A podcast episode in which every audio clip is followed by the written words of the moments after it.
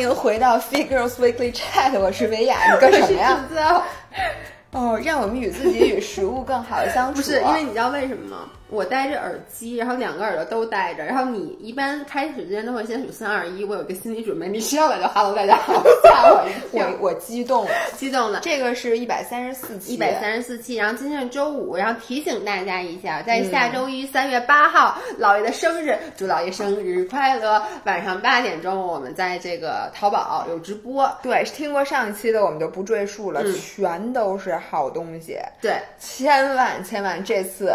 得带着钱来，对，而且好多好吃的东西。上次没怎么说吃的，就说了一个饺子。然后其实呢，这次还有你们大家强烈要求返场的欧包，然后有咖啡，然后还有那个什么青石寿那特别好吃那威化。就是我强烈我说你那个威化现在北京能发能发了。你知道过年一整个过年，俺亲娘都在问说那个什么青石寿，我能跟你说，我自己就试图去买了好几次，我每次都是在等说这个东西到底能不能上，能不能上。我那玩意儿简直太好吃，那那威化。但我觉得有个毛病就是它粘牙。我想跟你说，就就它那个巧克力会粘在你的牙上，因为它化了。那天我不知道，然后呢，我我在滑雪，然后滑雪我吃了一个，然后我就因为一开始戴着面罩。你也不知道，后来我中间把脸把面罩拿出来，然后跟别人聊天了，把别人吓死了。别人以为你把牙磕掉了，因为那颗牙是黑的，看不出来。是的，嗯，哇塞。然后那个，咱们就开始聊正题吧。聊正题，对大家反正别忘了，一定要去。你们错过，你们一定会后悔的。从吃的、喝的，到你们求的那个跑鞋、运动服、空气炸锅，是的，什么都有。对，还有那什么杯子，这个不不用提了。那个杯子超级瑜伽垫儿，这次有 Sugar Mat 那特别漂亮瑜伽垫，反正你赶紧赶紧来看看就完了。OK，微博上有清单。嗯，是的。然后我们继续来说，在上一期节目里，姥爷分享了他这个春节。呃，在云南玩的，我们俩真的是好久没见了啊！所以现在你开始给我讲吧。刚才间歇的时候，姥姥给我讲了一个三亚的人文，听得我很是激动。对，他就 主要是想听这个。对，所以你赶紧开始说吧。那个，我这次姥爷去云南，我去了海南，然后就是一大俗地儿，就是最最最俗的黑龙江省三亚市。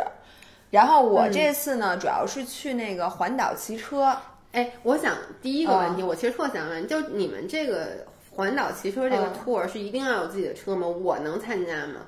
因为我特想去，我看完我知道，我就跟你讲，你看我我的 vlog 的话，你会看到第一天你也认识露露，嗯，第一天我们就帮他租了一辆自行车，然后呢，他就跟我们骑了一天，就骑的是最第一天就是最短的那个，结果有好几个坡儿。他都是推上来的，当然了，不止他了，其他人也在推。其实跟车也没什么关系，他本来不骑嘛。那你让我，我跟车有很大的关系。就是租的车呢，他不会给你特别好的，这你肯定知道，因为你要给他磕磕碰的，自行车上没保险。所以你租的车呢，一会儿我可以给你们推荐几条在海南可以骑的路线。但是你要说环岛，你肯定骑不了，是因为海南还是有很多爬升的，就是它中间不是五指山嘛，而且就是很多路线它都是有。有爬坡的，你骑那个车，一个是又沉又笨，你上坡的时候你是巨费劲，就算你登上来，你也再也不想骑车了。哎，你们那个环岛是每天都换一个，就是对对，然后所以你们那你行李呢？车拉着有车呀。有后援车呀？哎，那你这个 tour 就是是可以普通人就去报名的是吗？他在哪儿去打得到这些信息啊？就是我们是那个闪电的车店，然后他会那个组织定期这种活动。嗯，但是我不建议大家自己没车的人去报名，因为就会像周路这种情况，嗯，他只能在当地给你租一个车。这租的这个车呢，就像我说，你上坡就算你勉强能登上，你也觉得特别难受，而且如果一天都在一路上坡，你根本停不下来，你只能。上车，其次是下坡的时候特别危险，因为你如果这个车不是自己的，他很有可能那个反正周路租那车，我觉得就跟二战时候那自行车似的，那么差吗？就挺差，因为他租的是是公路车，不是山地车，山地车可能好一些。那我问他为什么不租山地车？因为如果是我的话，山地车更骑不了那坡。你能理解？山地车多重啊？就是你只能像中年骑游组，你知道很多老头老太太就是自己骑一辆山地车。然后我们这次还碰见一个人，他是在三亚呃在海南先环了一圈岛，环完岛之后要骑到阳朔，因为现在阳朔是最好的。然后一路上大概两千公里，然后他就骑大概一个月吧，就每天骑，然后带着两坨巨沉的东西放在车后边，就那种玩呢也可以，但是不是咱们这个岁数。可以享受。咱们已经三十五了，你确定不是咱这岁数可以享受？我不是特别喜欢那种。就甭管路好不好，然后你就一个月都在那儿，每天，而且你知道我看着他我就费劲。他那车我觉得二三十斤是有的。你想啊，你背着一袋面爬山，嗯，你什么感觉？我骑我那个车都很累。而且咱们因为咱俩都是属于其实骑车，不是像我，我对骑车没有兴趣。但是我觉得骑着车玩这件事儿真的太好了，因为它相对你走，就你你就玩不了那么多地儿，就是你没有那么大的空间能去延展。但你说我开车，我就就觉得完全体会不到。确实，骑车是一个非常好的。但是呢，我觉得我建议，嗯，就哦，还有一个办法，就是在北京租一辆车。就是北京，比如说你跟着闪电出去，你可以在北京挑一辆，就他有租的稍微好一点的那种公路车，然后你让他和我们的自己的车一样打包去海南，然后参加整个这个活动。就算你骑着骑着，因为新手很有可能骑不动，可以可以上车嘛，上汽车嘛，你就上汽车就完了。我觉得这样是可以的，所以那个露露是跟你们全程骑下来的？没有，他是他本来人就在文昌，嗯，所以呢，他那天过来找我们，所以他是在海南当地租的车。然后海南本来那个车店就少，再加上人家能租的自行车，反正都很破，嗯，这个我所以就给他租了一辆特别破的车，但是他也骑了大概骑了那个一天。所以我觉得，如果在北京，比如说你在北京租一辆好一点的车，然后去跟我们骑这种轻松一点的路线，比如说海南这个 tour，就算是住的最好、吃的最好、安排的最好的路线，我觉得是完全没有问题的。然后他这个团，我怎么感感觉跟像在给人家做推广？但是因为你知道吗？我看你那个照片儿，我真的是非常热血沸腾，就是。我我觉得这个玩法，如果你我甚至啊，我那天还跟张涵说呢，我说咱俩要不然买辆车，我不想骑着车爬山，但是呢，我就想，比如说我可以去颐和园啊什么的，颐和园里让骑车吗？当然不让。反正就是我我总在想，很多我之前就是我用走的，只能玩一点。我以前都是走一点，然后就开始上车，然后我就一上车就玩的就你就看不见那么近嘛。我觉得骑车真的是非常好的，但是我就没想好。就是到底是买一辆，因为我买我不可能买特贵的，还是我去租，每次去租一辆比较好的，就我没想没想好。我觉得其实我挺推荐买一辆车的，就也不用买特别贵的，并且就是我说对大多数人来讲，其实山地车是更实用的。对，我想买就想买山地车，对，因为山地车我根本不敢骑。对，是不敢骑，而且公路车一般你就得上锁鞋，你上锁鞋之后呢，我不能接受上锁鞋，你肯定摔，最开始就。不可能有人一上来就能驾驭这两只脚锁在脚蹬子上的，而且公路车它把特别活，而且你是趴的很低，就它的姿势那难受不难受？难受啊！因为我就每次在家蹬那个动感单车，我就喜欢把那把调的高一点。就公路车嘛，对，因为我的这样我背舒服。那肯定的呀。那为什么你们要猫着腰骑一骑骑？它不就为了减小风阻吗？就是。其实公，你想你骑车最大的阻力来自哪儿？身体。你想你那个轮胎跟地，它那么窄的轮子，就一点点摩擦，它主要就是风阻。然后你为什么公路车要趴那么多？因为这是竞赛的姿势，所以你不能把肩练特别宽，咱们就不能练肩练背了，对吗？不能，连腿毛都得刮干净。你知道腿毛会让你增加二十瓦的那个。就是阻力哦，真的，所以大家记住，一定要去关注我们直播间，有卖那个油，我这都行。你不是，那你头发也得剃了。我跟你说，那脱毛仪真的让能让你的腿毛永不再生。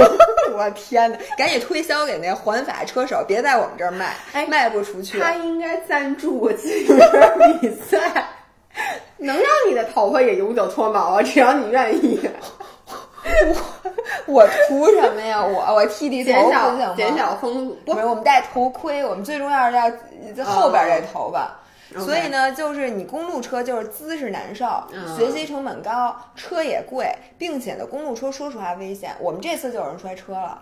就第二天就摔了，然后那腿鲜血淋漓，血就跟我上次那样，哎，对对对，然后他一直骑，然后每天那伤口都会重新裂开，对，而且他左边腿和右边腿现在摔的非常均衡，就是左边腿是他摔过好多次，然后都增生了，长长一巨厚的大疤，我也增生了，对，就是我觉得骑车，你知道。为什么我想买自行车又犹豫？就是因为我这次摔车。骑的是山地车，那已经是最安全、最舒适的车了。对，但它地上有沙石嘛，你能理解？所以，所以那我，所以你给大家的建议就是，像我这样的人，还是建议如果有条件的话，最好去买一辆山地车。山地车是这样的，它可以满足，因为。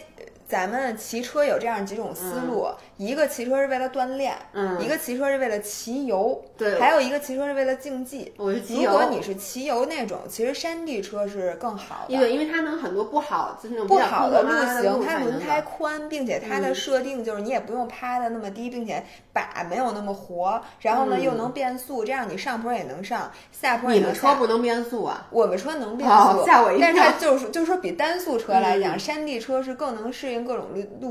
呃，地形，而且你可以不上锁，山地车可以上锁的啊，有山地锁鞋，但是你可以最开始不上，为啥呀我看没人上。对我们骑游就又不是为了，对，就随时能下来，然后呢又可以去看风景，只是你骑的没有公路车那么快，我觉得反而安全，因为你骑那么快，我们你知道我这次下坡冲到了快七十公里，你知道就是我的心啊。我一直在颤，因为我我都无法想象，因为我滑雪最快的冲速也才五十八，所以我无法想象七十。而且你滑雪摔的它不疼啊，而且那你再说，你看看我的腿，哇塞，滑雪摔死的人口哦也每年好几好几个。哎，那咱们的保护是差不多的，一个是都是只有头盔。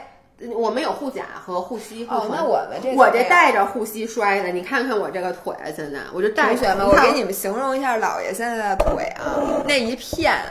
到时候会给你们就是一张照片，猪肝猪肝色，整个那小腿都是猪肝，感觉像一个巨大的胎记。对，不是，你说好多人以为我那个弄那个抹那个叫什么美黑美黑没抹匀呢，我说真不是，真他妈是特别像你出生就有的，就是那种一大片胎记。就这是被他滑雪。哎，那你要这么说，滑雪和骑车的危险等滑雪和骑车非常的像，就是我那次就是骑完了以后，我就发现了，就是在下坡的时候的那个感觉，那个感觉，而且就是你必须要。非常集中注意力，没错，因为我是一个特爱走神儿的人。我这次摔，你知道我这次摔是怎么摔的吗？我就是我第一，当然我是反脚，我当时在练反脚。然后呢，我你反脚是左脚吗？我反脚是右脚在前，我正常是左脚在前。我就在滑的时候吧，我听到了咔啦一声。我当时以为是不是我的手机掉了，你能理解吗？于是呢，我就回头看了一眼地上，结果就这一下，就那个短暂的那种零点零一秒，你就就摔了。你呢？你说的跟我们小伙伴这次摔车一模一样。嗯，我们小伙伴是我们第二天刚出发，literally 我们出发连五分钟都不到，然后他骑在我前面，就是我们的车。呃，停在一个车呃山顶，然后一下一上车就是往下的冲，就可以冲到很快。然后我就听他就在我前头，我就听见咔啦一声。那他他摔的你，你好危险啊！是我我跟你说，我现在都有阴影了，就是因为他摔的离我太近了。然后我就听见咔啦一声，这时候呢，他就回了一下头，就他想找，因为你知道自行车你要掉一零件儿。就他没反应过来这是什么东西的时候，他已经整个人撞在了旁边的护栏上，然后就咵一下就搓出去了，然后就摔得特别惨。是，而且就是夏天。对，然后是发现他戴护膝了吗？我们没有人没法戴护膝，只有头盔的保护，就整个身体都是裸露的。不，但你知道我那次，自从我把膝盖摔了以后，我就想，我以后要骑自行车，我肯定得带着护膝，因为不是你看我带着护膝，你那腿怎么动？你那腿可是一直弯着这么着，你买一个柔软一点的护膝带，难受死。那你穿长裤就完了。我那次摔的衣服，我那件新买的 n a J，那个摔的那个袖子不肘带也破了吗？整个袖子从这儿到这儿都搓破了。嗯，你真是摔的够狠的。你跟我们那小伙伴，然后后来发现是他的 GoPro 架在他的车座子后头，然后 GoPro 有一镜头盖儿，那镜头盖儿飞出去了，所以真的很危险。然后我就在他后边，从此之后，我那天所有的下坡我都特别紧张。对。就真的很紧张。因为跟滑雪一样，就是你知道滑雪其实一个是我跟他们走神儿出来，还有一个就是如果你前面那个人，因为一般滑不是那种走 S 型嘛，嗯我最讨厌的，当然了，就是我自己偶尔也会，就是。说到现在，就是如果那个滑的特别不好的人，你倒不会介意，你很快就穿过他，就怕那种有那种滑的挺好，他那个速度也挺匀的，于是你就愿意跟着他滑。嗯，然后他突然转转个圈儿，他练个反脚，哦等于他的轨迹一跳，对，嗯他的轨迹就改变了。所以你如果跟他跟得很近的话，就会撞上他。然后如果他摔的话，你也很容易摔。这次就是我摔了以后，老公立刻就摔了，因为他跟我跟的很太近了，他是为给你拍吗？他也没有，他就是习惯习惯了跟得很近，因为两个人一般一起滑就会跟得比较近嘛。只要你前面的人一摔，后面的人避不开，就所以你知道公路车就是有一个概念叫蹭风，就是说你骑在人家后面是很省功率的，嗯就省大概百分之四十以上的功率。嗯但是你就的缺点就在于前面那人有任何一点事儿，你们俩肯定是摔一起的。所以就是说什么下坡什么的，千万不要跟人家跟太近。嗯反正我说回来吧，我觉得买一辆那个山地车，哎，一般多少钱呢？说实话我不知道，但是几千块钱，哦就比真的吗买一个贵一点的山地车，也就几千块钱是吗？山地车因为你那车实在是太贵了。我的车我为什么没舍得买车？就是我觉得这这就是公路车肯定是要上万的，首先、嗯就而且一万多的那种车，说实话，你骑上三天，嗯，就你跟就想换车，就跟租的那种似的了，是吗？嗯，那可能比租的还是好一点的吧。但是嗯我就觉得，就是、就是你肯定像你这种装备党，肯定就是还是想换好车，因为嗯好车是真好骑。嗯但是山地车呢，它总体的平均价位，你肯定不能买一最便宜的，嗯，你就买一个性价比高的，就稍微好一点的。嗯我觉得应该是不到一万，应该可以拿下。我因为感觉啊。你知道我的感觉就是现在春天到了，嗯大家对于那个健身的欲望已经要呼之欲出要破门而出的感觉，你知道吗对吗？，我看咱们跑步群里面，大家现在全都天天在外面跑步了，所以为什么咱们看看这天儿，哎，北京的孩子们这两天应该没有出去跑步吧？反正我昨天想跑步，然后最后好这下了半天决心，就这天儿太差了。嗯天气有点差，但是其他城市应该是比较不错的。对，今天还有人问我，今天拍了我那粉羽绒服的照嗯片，有人问我现在还这天儿还能穿羽绒服呢。我想这人一定不在北京，今天这两天我冻成狗了都。那你主要从三亚回来，这两太天我觉得冷还好。哦，好吧，嗯而且你您从滑雪这儿回来，对然后我觉得买辆山地车，这样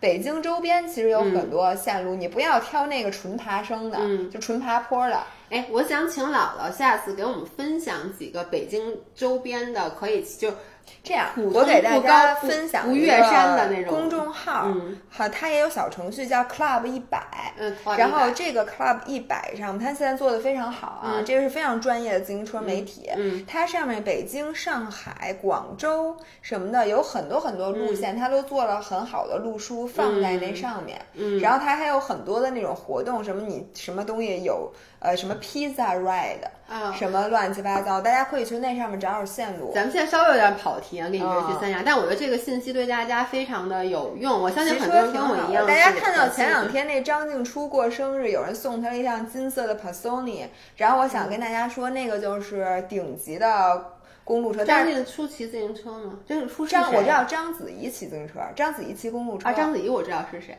对，张张子怡是骑车的，小 S 骑车的。哦，然后张静初就是一个女星，你肯定不认识。肯定嗯然后呢，就人家送了她一辆，那就是公路车，然后纯金色的。那个牌子非常好，但嗯是它那架子其实不好，它那架子是那牌子里最便宜的，就是铝架，对，它不是太价，反正呢，但是呢，颜值是高的。哎，那我还有最后一个问题啊，关于骑车，就是比如说像大家想骑车，你不是都有俱乐部吗？但你们都是公路车俱乐部，我们我们不，山地车也有，就就是一般你只要买能买着车，就是你买车那地儿肯定有活动。哦，OK，所以大家这个不用担心，因为我其实是非常不建议大家自己去骑车的，不管你觉得你特别容易丢。嗯线路有多那个安全。就我因为我有另外一个朋友，我不跟你说我一起上柔术了，嗯他老自己去骑，然后他就老叫火辣辣在山上。我对，因为呢，像咱们这种除了打气儿，对车一无所知，对，换你稍微胎什么的，坏一点儿，然后你哪儿坏了你都不会修，连掉链子都不会安的人，最好就不要自己，哎我会去骑。暗恋的。哦，但是你不会弄一手我会，但是我不弄一想手油，对，哇塞，那油那手脏的，而且你知道我现在这个车它变速非常复杂，那个什么后拨，嗯什么前面那个，它跟之前咱们骑那车安链子不一，样，有的有可能他把哪儿摔一下，嗯你就觉得咯吱咯吱响，然后又影响安全，嗯怎么着？反正我觉得现在的很多高越高级的车，你是越整不明白的，所以尤其是女女孩儿，你要不好就跟。反正就最好跟大部队嗯骑，而且也避免危险。然后我说一下，我这次去海南，嗯海南有好多个环岛的路线，然后一个是环整岛，嗯环整岛大概一圈儿，哎，我忘了是七百公里还是一千公里。那是几天呢？一般你看你怎么骑，看你骑什么车，看你自己的水平。你们呢？我们没有环整岛，我们哦环的是东边的小环线。我们等于是从三亚，然后先是三亚骑了一个半岭水库，就是它那个水库路线，一会儿我推荐一下，那嗯水库路线不错。嗯，然后呢，又向北嗯骑到那个五指山，因为五指山在整个海南岛的正中心。嗯，然后从五指山又往东绕，绕到万宁，嗯然后从万宁再回到三亚。然后这是一小圈儿，呃，整体下来四百公里左右。然后我们就骑了四天，一天一百公里，那可可可够多的。嗯对，但是不是全程都一直在骑，然后有一些就是跟团走最好的好处在于，它可以避免一些特别无聊、特别危险、特别烂的路。路那种，比如说，我们只要是市区，嗯我们就上车，因为在嗯市区骑，第一你骑不快，对第二你上着锁节，你想旁边突然冲回来一电动嗯车，很危险。特别危险，嗯就对别人也危险，对我们也危险。嗯然后或者是那种什么大车特多的，或者路况特差的，嗯我们基本就不骑了。所以我们就是只骑了风景最好的那些嗯路线。然后呢，先说那个三亚周边的，我们第一天骑车等于去了那个三亚旁边的一个水库，嗯。叫半岭水库。然后这个水库呢，它的特点是整个一圈儿它不长，四十多公里，嗯。但是呢，它又有强度，因为很多人说四十多公里，有的时候你骑平路没意思，嗯。就是你也达不到锻炼的目的。但是它那块儿有好几个撞墙坡儿，就是你走着走平路，突然一个坡儿，你就别说骑车了，连汽车都费劲那种。就我，你知道我们开那后援车特搞笑，最开始啊，我们报团的时候，人家说说你们的后援车什么奔驰、什么什么的，我一听哇，我说咱们这阔气啊，嗯咱们，结果。它是奔驰，嗯你知道那奔驰，我觉得应该比我岁数还大，你知道吗？就是那种稀里行的，就是那种 开丢了咣啷的，就是丢了咣啷，那所有金属破零件都在响。那个车的型号叫 MB 一百，然后呢，据说是在三十年前九九十年代韩国生产的。反正就那车，然后我们开我们骑完那坡之后，那后援车不在后头吗？你就听后面呜呜，然后而且不能刹车中间，一刹车可能就溜，就是然后那个车就说他这还是手动挡，得得换离合。那我跟你说你们都躲开，然后躲开这车要上来了，我得赶紧给他清楚，我都拍了 vlog，然后就开始这呜，然后终于上来了，对，哇塞，那这种坡，但是特别好玩儿，你知道，因为它短，它只有三十米。就是啊。这时候就考验你的大腿股四头肌对。和你的股二头肌是不是够强壮，因为你你知道得站起来骑吧？可以站也可以坐，我是全程坐起来骑的。坐我坐着骑。因为说实话，我跟你说，就是爬坡最考验的是你的体重和你的功率之间的比例。哦像我就属于劲儿大，但是体重轻，所以我没有像大家费那么大的劲嗯爬上来。但是呢，我就看后边一队我人在推车，想跟你一起去的咱咱们的这位友人，友人全程推车。我跟你讲，只要是坡，不是上车就是推车。真的吗就这位友人，就跟我同屋这位友人呢，就他是一个典型，他特别知道自己想要什么，嗯他就是来骑游的。嗯，那就跟我就是，所以呢，他对于这种就是任何能把他自己累着的这种，他觉得佛系没必要。嗯就说我为什么要把我自己累成那样？嗯我就是为了看风景。如果嗯看风景的代价是我要死命蹬，嗯因为说实话，在你爬坡的时候，你什么景儿都不想，看，是的，就你就想。而且你第二天股四可能就没法要了。第一天你当时就没法要了，就上完那坡之后，这时候导游跟我们说，嗯，接下来也再有六七个吧，那种，然后今天就结束了。这时候 也是没有无暇顾及，嗯但是像这位友人呢，他就可以看，因为那个水库边上是一个种植园，嗯然后是呃这个树上有无数的野芒果、野香蕉什么的，都是随手就可以够到摘下来的。于是他就欣赏了一路这个水库以及各种热带水果的美景。然后小坡的时候，他就下来就推上去。对，其实真的可以。就如果大家租的车你骑不上来那水库边上的坡，你就下来推。但我车也推也很累，对呀，并且你知道吗？因为我在给他们录视频，我把手机一打开，他们就开始推着车跑，跑。我跟你说，推车跑是非常锻炼心肺的。我知道，并且还要注意表情，就是一边推着车一边欢快的向我跑过来，你知道，就特好。然后呢，这次我最大的发现，是我发现就是五指山特好玩。哎，五指山我很小的时候，五指山万泉河，你去过呀？我很小的时候去海南是去过的，我印象中就是特别小，就是就是那种旅旅行团的那种，就是好像去过。我能跟你说，我没有印象。我除了海口、三亚、万宁，我哪儿都没去过。所以呢，我这是我第一次去五指山。嗯，然后首先，当然你骑车一路到五指山，因为五指山是一个热带雨林保护区。进保护区之后，一个车没有。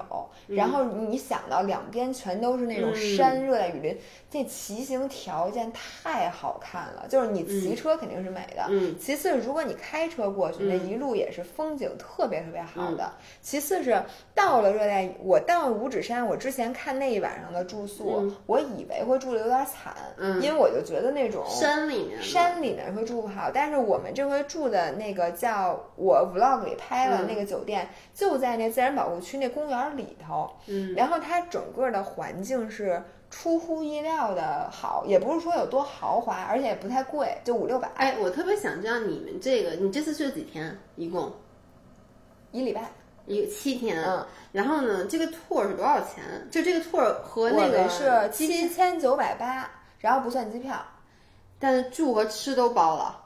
对。基本上好便宜啊！是，但如果你对，这是一个人的价格，对对。但真的很便宜，你像你七千九百八，一天一千多块钱，包吃包住，还有人带着你骑，对啊，还有人带你骑车，对对是。哎，我你们这个车上面大家水平，就是因为我想参加这种 tour，一般水平参差不齐，所以它分组，就是我这回参加的叫什么 VIP，嗯，所以呢都是那个休闲组的。所以我这里边最厉害，对，因为我就想说你的友人肯定参加 不了，对对对。所以这次呢，我是最厉害的，只有我没上过车，就我全程都在骑。但是这没关系，其实你和任意一个水平的人，你都可以骑。为什么呢？嗯，是因为首先大家会等，就是比如说不好意思，就不是不是没关系，因为大家就是其次是有后援车。就如果你差的太远了，就有人会请你上车了。嗯，然后其次是呢，就是比如说你大家本来节奏也是休闲的这种 tour，比如说大家就说好了啊，这个坡，嗯，大概可能快的人爬四十分钟，慢的人爬一个多小时。那爬得快的人就会在那山顶上喝喝水啊，聊聊天，看看风景，就等着大家一起下坡。所以其实还好，因为你知道吗？我是一个，就是我特别。不好，我没有耐心。就每次轮到我等别人的时候，我都是非常没有耐心的。我觉得我这点真的很差劲。我是从哪儿发现的？就是我以前滑雪不是不好的时候，每次都要别人等我，就是恨不得就是别人要套我好几圈那种。嗯。然后呢，人家先滑下去了，就经常会在缆车那块儿就等着我，让大家聊聊天啊，可能抽根烟什么的。嗯。然后我就费劲巴叉的摔了爬，爬了摔了下来。然后现在我不摔了以后呢？我如果跟那些比较初学的一起滑，嗯，我就会说啊，那我先上去了啊，就我就不爱等着。我能说这是因为滑雪这个运动性质，就是你们两个人其实是没有办法一起滑的。就是你说你等他，你撑死了，就是不是两个人，就是比如说有一群人哈，一群人的时候，一般普通人会做的，就是因为肯定水平。不就完？其实我是觉得，像滑雪和骑车，在我心目中都是要水平相当的人才可以一起玩儿。就是等这件事儿，对于别人来说是一个时间成本。比如说有一群人，上次我们就是一群人滑，然后呢，有我们比如说先滑下来了，因为我滑的还算比较宽，有的人就比较慢，然后大家有人就开始拿起烟就抽就等。嗯，然后我就想说。我他妈钱都花了，你还不让我？你就等着时间两趟加起来，我就多滑。因为你知道，我觉得唯就是很大的不同，滑雪你是确实没必要等，因为你两个人就算咱俩同时出发，也不能聊天，不能说话，什么都干不了，就是自己滑自己的，嗯，对吧？但是骑车不是，就是骑车你有点像春游，大家都骑着车，你可以，比如说。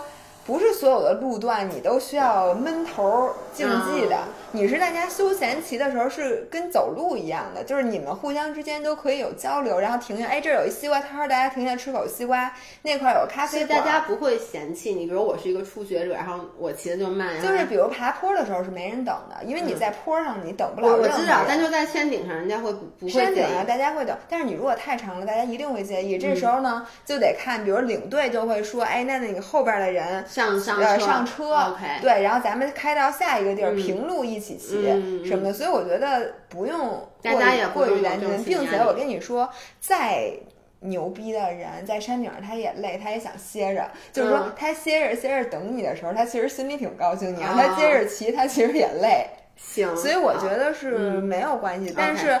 就初学者一定注意，你选团的时候看一眼这墙，不要自不量力。就跟你跟我说，你有一次就自不量力选了一个然后这时候全程人家都等你，要不人家就不等你，甭管哪种，你心里都很难受。对，人家等你，你其实更难受。我对我特别怕别人等，这就是为什么我说我也不喜欢等别人，就是因为我不喜欢等别人。每次别人等我，我就我说你别等我，别等我，因为你越等我，我越紧张，我越觉得浪费了人家的时间。对，但是骑车只能等。你说那个你也不认路。对，我主要在想这你也不认路，而且有点什么。危险？就是骑车是一个需要别人照应你，比如说你摔了，那大家或者你链子掉了，所有人都会下车的，就都会等你的。嗯嗯。所以这个就是大家不要最开始露露说她要跟我们骑第二天，就是到五指山，那个可是一路上坡。然后呢，他我就跟他劝退了，我就说你不要骑那个，我说你啊就先第一天先试试。结果他第一天在推车的时候跟我说。幸亏你没让我去那个，要不然我就要不然就从从此退坑，而且从此退坑。想起自行车仨字儿来，我就想吐，嗯，那种。然后我就说我们在那个五指山那块玩特别好，是因为就算是你不骑车，你到了那个酒店，它能玩的很多。首先呢，它旁边是那那个热带雨林修了特别好的栈道，可以徒步。嗯，然后有两条线，嗯，有一条是登顶五指山的，那条路往返要六个小时。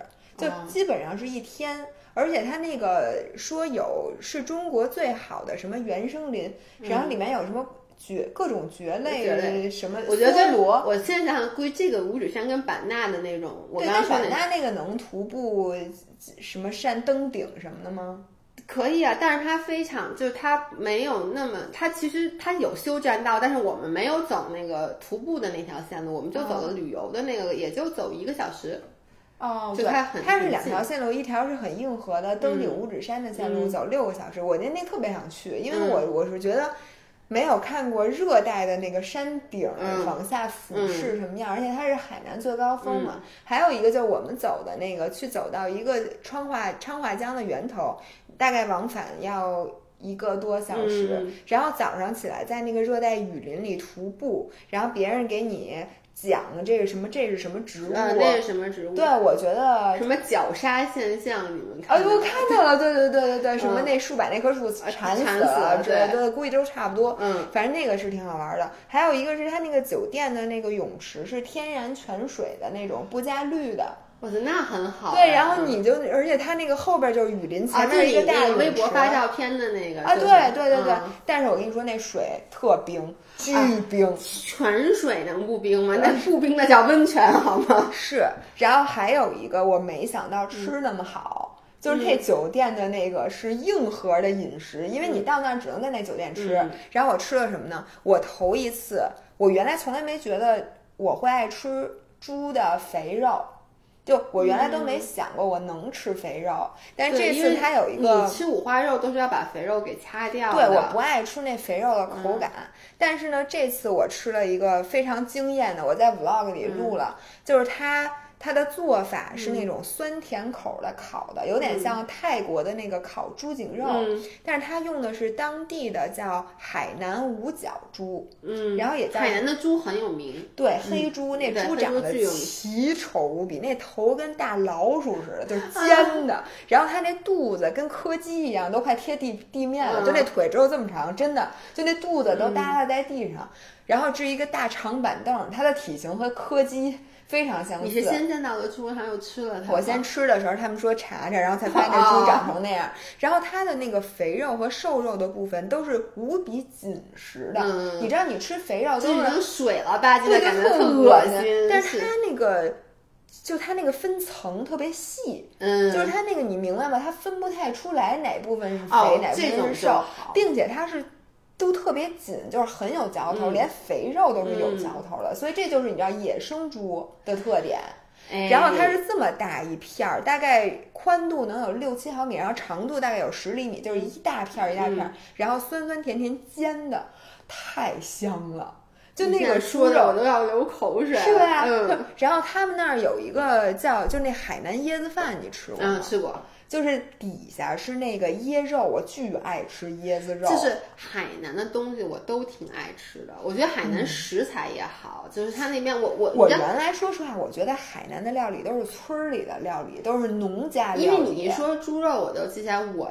那个之前几次去海南，我也是吃他们那个猪肉，觉得特别的特别香是是是。然后这次我又吃了那个椰子饭啊，我上次至少上上次去我没有吃过，嗯，它就是这次我就不知道为什么，因为可能是团餐，所以都是不是还有椰浆里面？对。就是它那个底儿啊，大家想象一下，就是那个椰子肉，嗯，然后呢，吃起来就是那种很有嚼头对，而且的但是又那个整个那个米饭又很糯，对吧？它里面有椰然后那浆，个所以很米香饭。上面呢，它是一角一点跟西瓜似的，嗯然后那个椰子，我刚才说椰肉就底下的瓜皮部分，嗯然后它就给你切成西瓜那种三角，上面呢是糯米，嗯并且呢它是里面调过味儿的那种糯米饭，然后我吃过甜的，吃过咸的，就是糯米加上椰奶，嗯然后里面可能搁点红枣，搁点其他的什么葡萄干儿、啊，对，它其实就有点像那种傣族的椰呃菠萝饭，但把菠萝换成了椰子。对，但是它又是跟粽子一样，对，它是包起它是来的那种。糯米，的，然后傣族的椰子饭也是糯米。其实它更像什么呢？更像那 mango sticky rice，、嗯就是那个叫什么？就泰国那道著名那的个芒果椰子饭。芒果糯米。芒果糯米，但，对但它因为为什么我觉得它很香？因为那个糯米咱们爱吃，因为它是用椰浆，就是椰浆，然后加了点盐，对，然后就又甜又咸甜又咸然后对又很香。它因为它那个椰浆的脂肪含量是很高的，所以它那个因为糯米本身是有点涩涩，因为它很它不好下咽的那种感觉，但是那个椰浆它那个脂肪含量，它让它们是那种柔有点滑滑的，反正就很好吃。太好吃了，嗯这东西，这东西真的，我我们就是到哪儿，我们都后来就点那个。嗯然后海南的那个文昌鸡，文昌鸡，对，我是巨爱吃文昌鸡，你最爱吃的是文昌鸡做的椰子椰子鸡火锅，椰子鸡火锅，对但是我们这次吃了各种盐焗文昌鸡。嗯我我我能说，就是很多人不爱吃文昌鸡，是因为觉得文昌鸡老。嗯，然后我是想说，人家吃的就是那个，就是很有质感的那个肉的、嗯它的肉。的紧实的感觉，对对，然后人家特意要看人家怎么做的呢？先要把那个公鸡给腌了，他们一定要吃腌对，过的，是腌制，不是腌了，不是就是腌啊腌了吗对对，把公鸡腌掉。所以在它很小的时候把它阉掉吗？那我不知道多大，反正阉掉为什。么要阉掉它呢？阉掉它，它会长得更老，可能 我也不知道，反正就是阉了的公鸡，哦特地要吃那种最老的那种肉。我能问一个问题，问一个生物上的公鸡的生殖器公鸡有生殖器吗？因为公公鸡和母鸡，它们有有有那种行为吗？我跟你说啊，有吧？因为那天我问了一个，你知道鸭子是有的。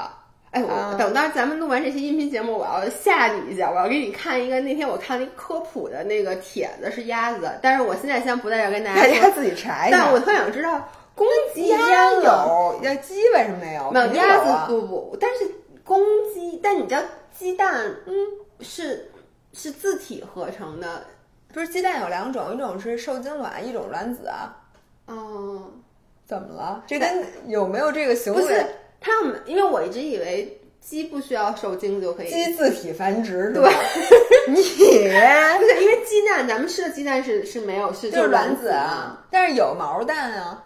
哦，毛蛋就是受精卵，不是，那那鸡怎么出来的？你告诉我蛋里孵出来的呀。啊！就鸡母鸡自己个儿产出来的蛋就还生出了生出公鸡和母鸡是吗？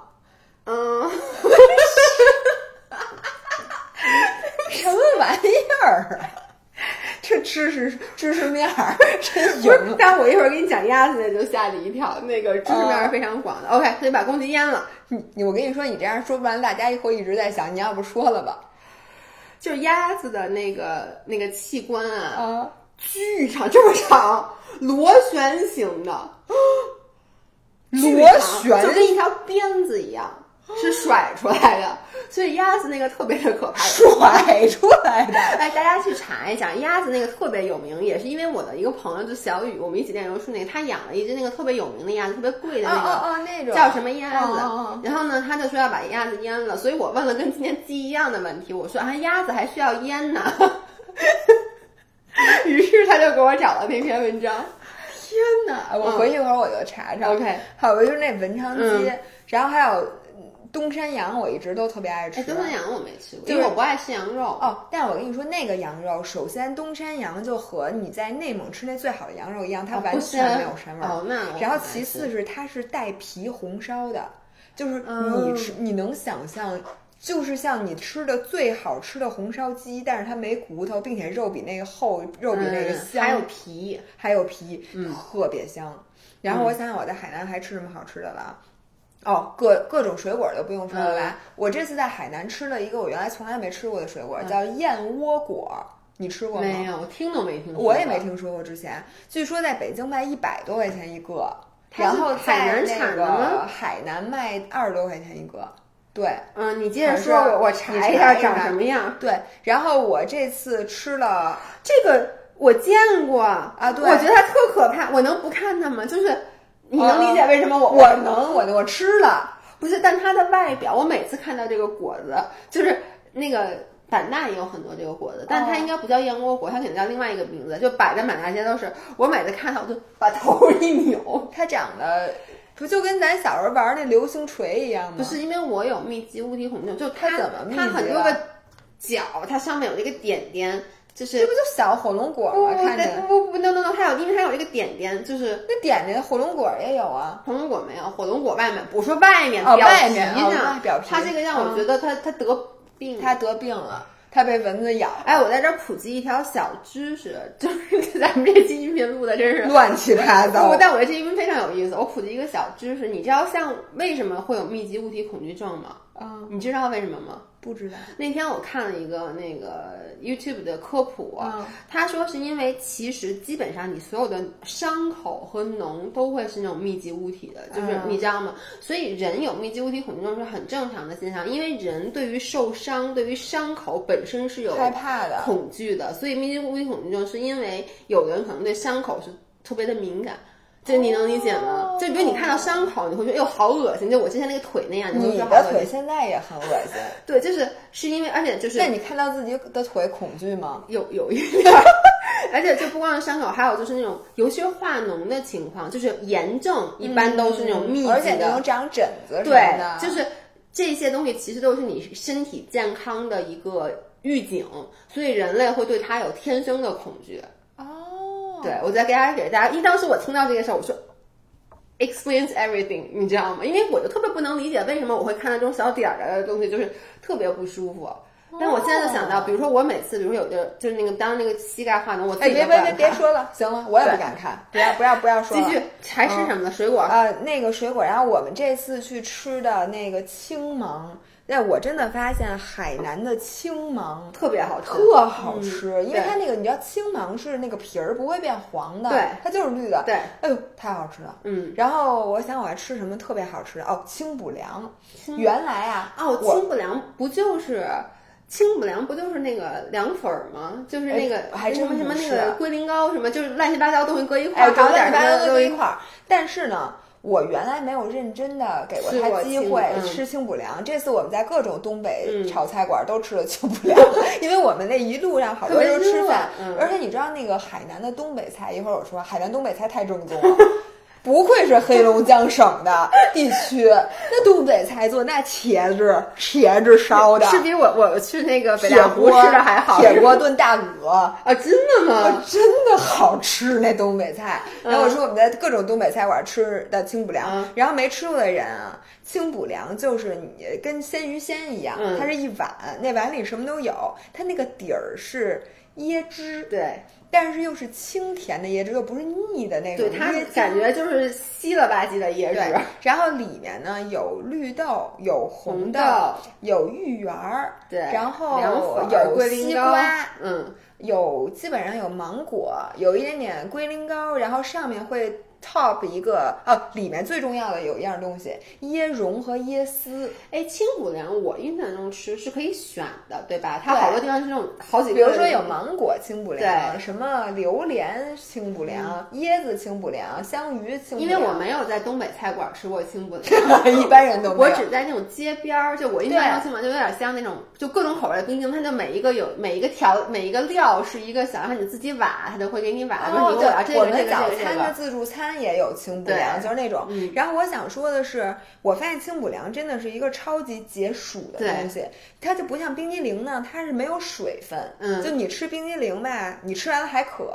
对，像清补凉呢，就特别适合你在海南就特别热的时候，嗯你先喝点汤，然后喝光喝汤吧，你就觉得单调，就跟饮料一样。嗯这个时候呢，你能㧟点绿豆，嗯㧟点西瓜，㧟一勺冰激凌，再吃嗯点凉椰丝儿，粉对，特别好吃。就是这一碗下去吧，你满足了你对甜品和对饮料的所有需求。嗯嗯所以我们基本上每天就是，然后，但是我发现我在三亚去了几家著名的清补凉，嗯呃，都跟那个东北菜差不多，就是它嗯没有那么大区别，所以大家不用特地为了吃清补凉跑到一个什么特地的地儿。对，还是后后老远要最好还是去东北餐馆吃，还有铁锅炖大便宜，它还有鹅。铁锅炖大鹅。嗯然后我还吃了一样东西，我原来就吃过，嗯但是呢，很多小伙伴听都没听过，叫糟粕醋火锅。什么什么东西？糟粕醋，糟粕，糟粕知道吧？就是形容你的，哦，我以为糟粕，你说我以为是醪糟呢，不是呃，跟醪糟有关系。啊？然后让我来解释一下啊。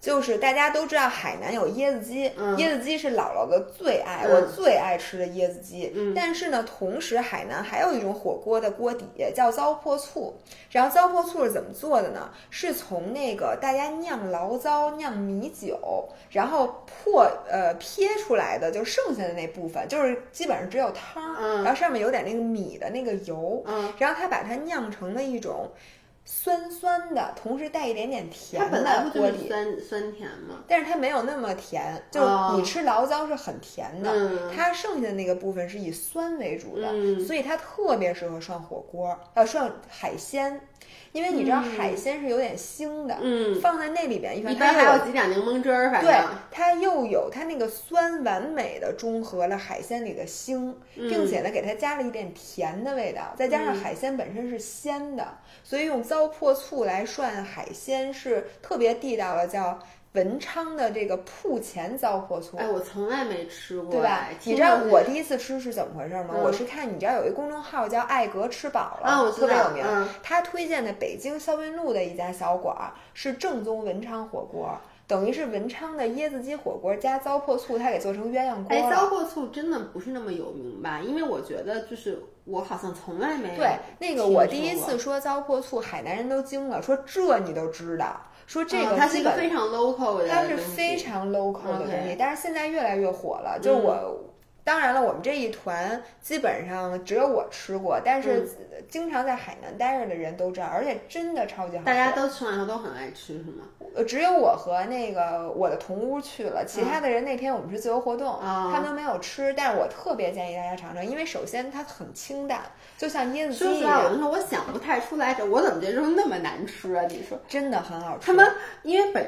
热的醪糟汁儿里面蒜呃，不是热醪糟汁儿，人家是一个你你就那不是想着火锅吗？就是酸口的锅底，就有点像酸菜鱼那种，但是它又增加一点点甜糖，就是它又嗯有点甜甜的。嗯。然后涮什么呢？首先涮海草，嗯，就是那个它那个海草啊，还不是这个我带，我能想象出来，酸甜的海草是还是好吃。呃没有那么甜啊，嗯就是稍微有一点点甜味儿。OK，但那个海草，嗯其次是涮那各种鱼，涮蛤蜊、嗯涮嗯虾、涮生蚝、涮鲍鱼，嗯，超级好吃。然后在北京的话，你可以点一鸳鸯锅，就一边是椰子鸡，一边是这个，它涮的东西基本上一样的，什么虾、嗯所以你在北京吃，那家跟你在海南吃那家，我觉得味儿差不多，啊但北京比那贵太多了。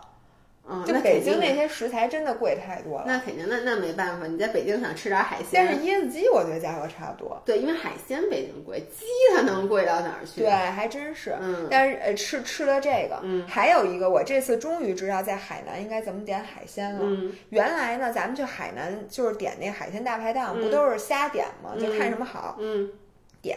但是海南人跟我说，其实海南最值得吃的三种海鲜，一个是濑尿虾，就是大皮皮虾，嗯说这个真是海南产的，并且好吃的。某些人曾经跟我一起吃了好多皮皮虾，说他这辈子也不吃皮皮虾了，吃皮皮虾弄得我整个嘴、整个手全是破的还吐了，你记得？啊，对对对，到机场还忍不住的他妈把海鲜全吐了。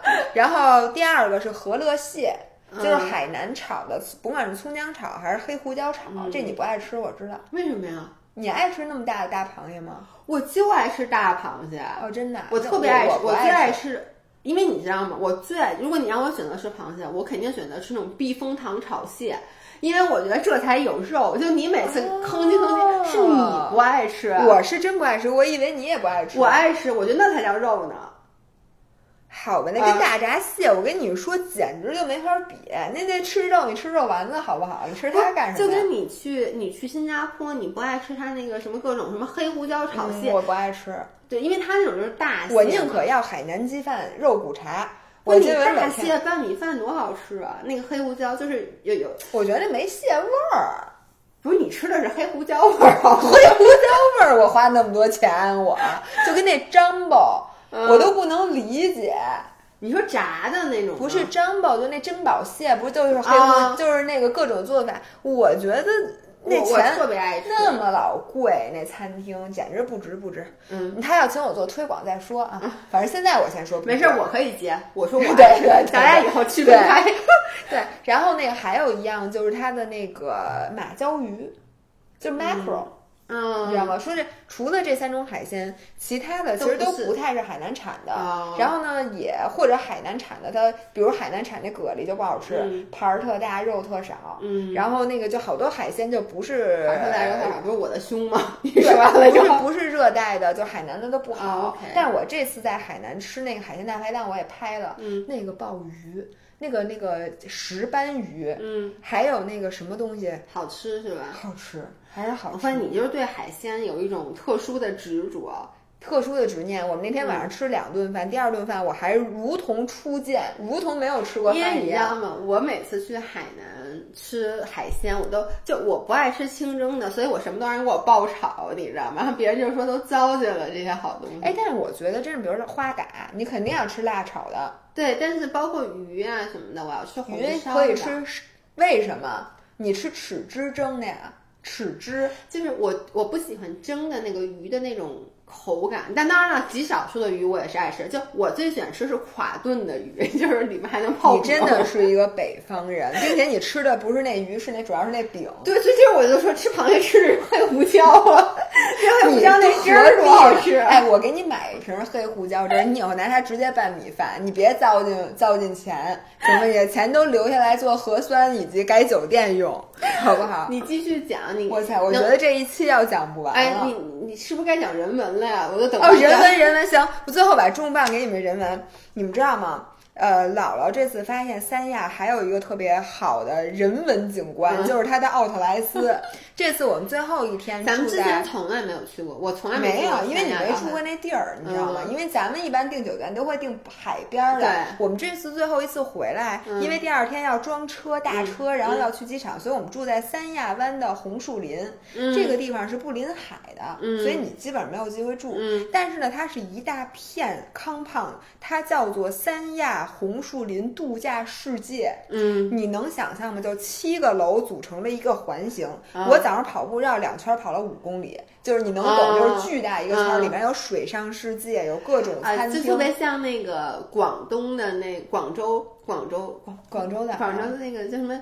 各种就是它那个主题，你说是珠海吧？长隆，我长隆广州也有。哦，是广州也有，对我之前我去看年会就在广州，就那个长隆类似于那个，就是在那里头能走一天。对对对，还有游乐场。哎，对对对，那个是什么都有。然后那里面啊。有一条商店街，像 Vegas 似的，然后呃有点像 Vegas，但没有那么大啊。然后我去那商店街，我本来没打算去，但是我那天晚上我们吃完饭特别撑，特别撑，说咱们去逛逛，我就打开大众点评，就发现刷屏的全是那里边的 Nike 和 Adidas 的奥特莱斯。然后你说作为一个运动 KOL，一天人家都给我寄 C 令的人，但是呢，我一看说，你说闲着也是闲着，于是我就去了，结果我买的最多，就是。首先啊，我先说，就是那个 Adidas 和 Nike 的那个两个店都很大，嗯，然后他们是在对面，都在一起，所以特别好找。然后我先去了 Adidas，发现所有在标签上的商品买三件继续打五折。然后我在阿迪达斯我都拍到 Vlog 的下集里边了，就快回来那天嘛，我买了六件衣服，一共只花了四百块钱。并且它不是都是挑不出来的款式，有很多新款，嗯，而且真的有一些东西挺好看的。但是当然，我只买了衣服，其实你买鞋是更值的。我有小伙伴买了三双鞋，一共花了六百块钱。哦，那太便宜了，对，半双鞋都买不了。然后从阿迪达斯出来，我们又到了对面的 Nike，然后我一进门就看上了，大家已经看到我微博上发了一个，是不是还挺好看？好看，而且那个。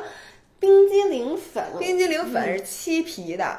然后呢，我一看，但我能理解他为什么卖不出去，因为他可能这就是我刚当时姥姥跟我说，他买这件衣服在三亚买便宜，我就问他，我说我说哎，对我说那是不是买点什么皮草啊，什么那个 雪地靴，是不是这都三亚都应该巨便宜？没有没有这个啊。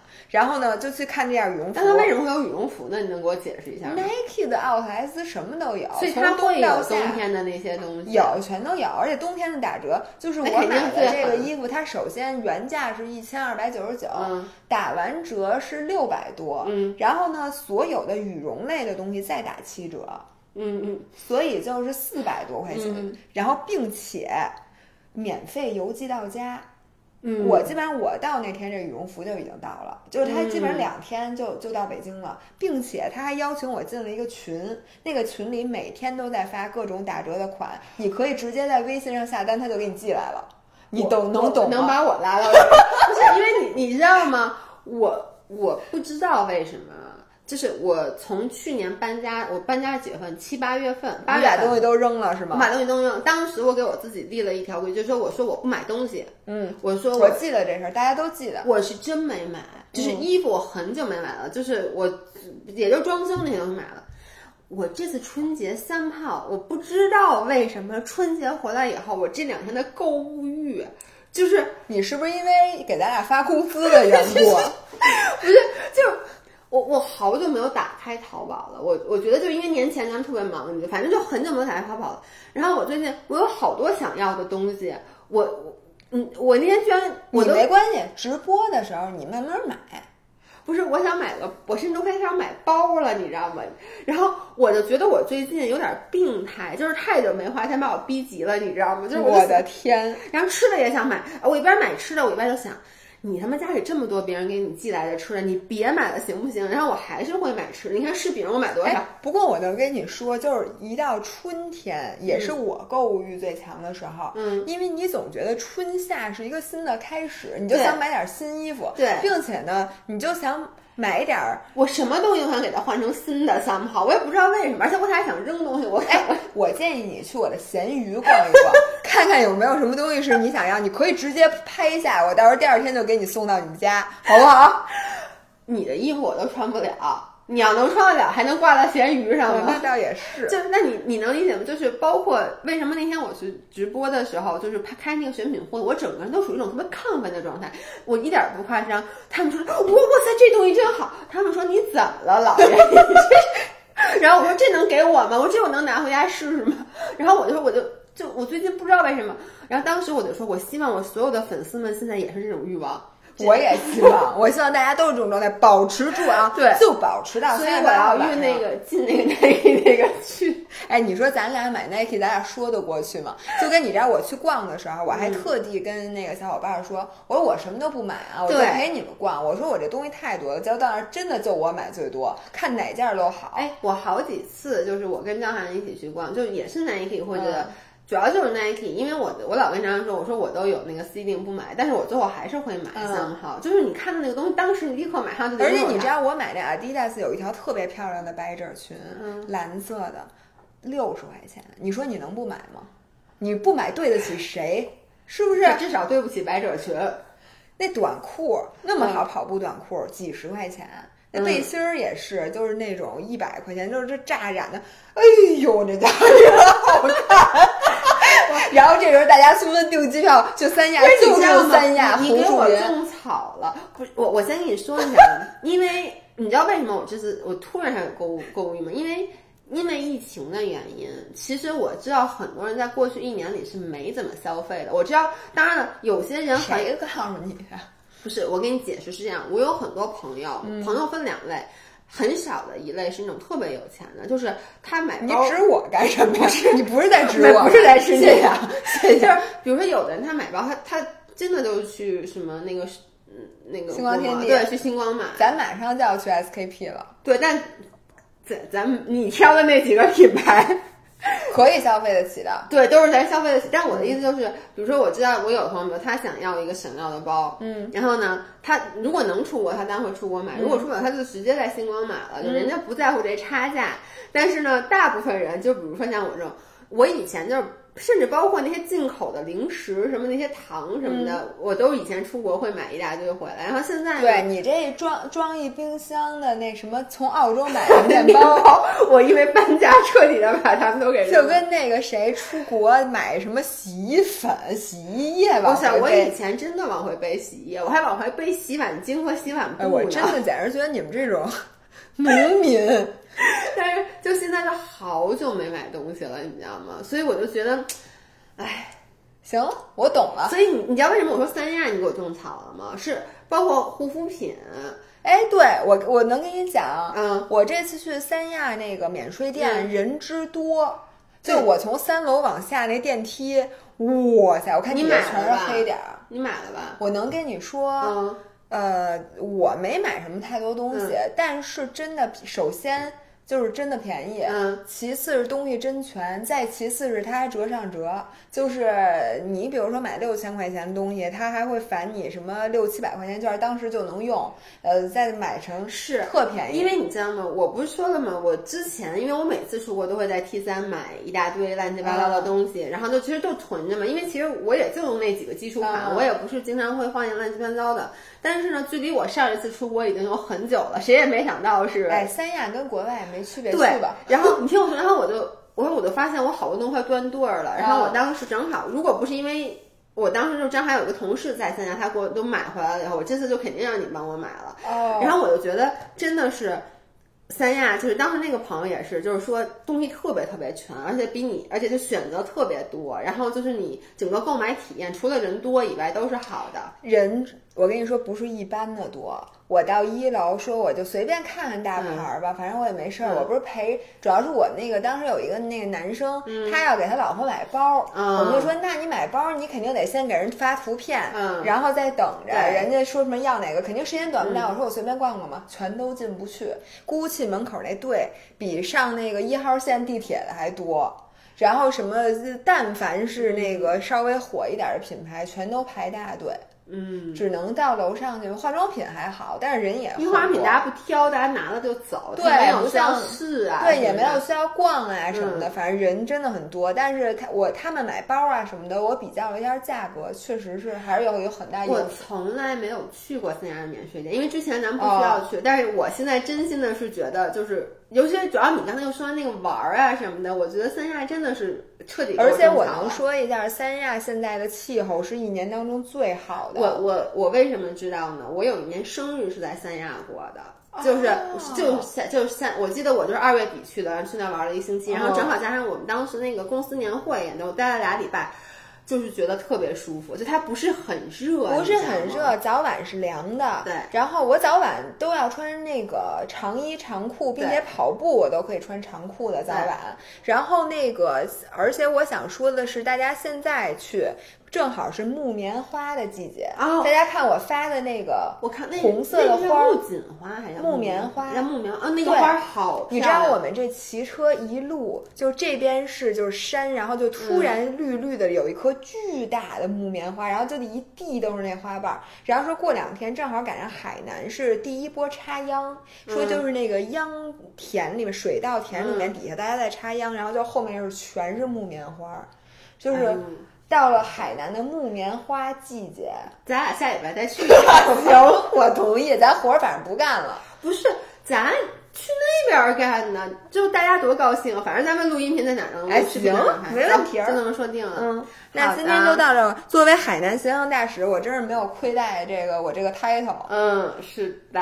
OK。那就下期，下期是某人准备录一个他生日之前的一些感悟。对，但其实大家听到的时候，我已经过完生日了。嗯嗯，好吧，那就生日当天直播见。嗯，拜拜，拜拜。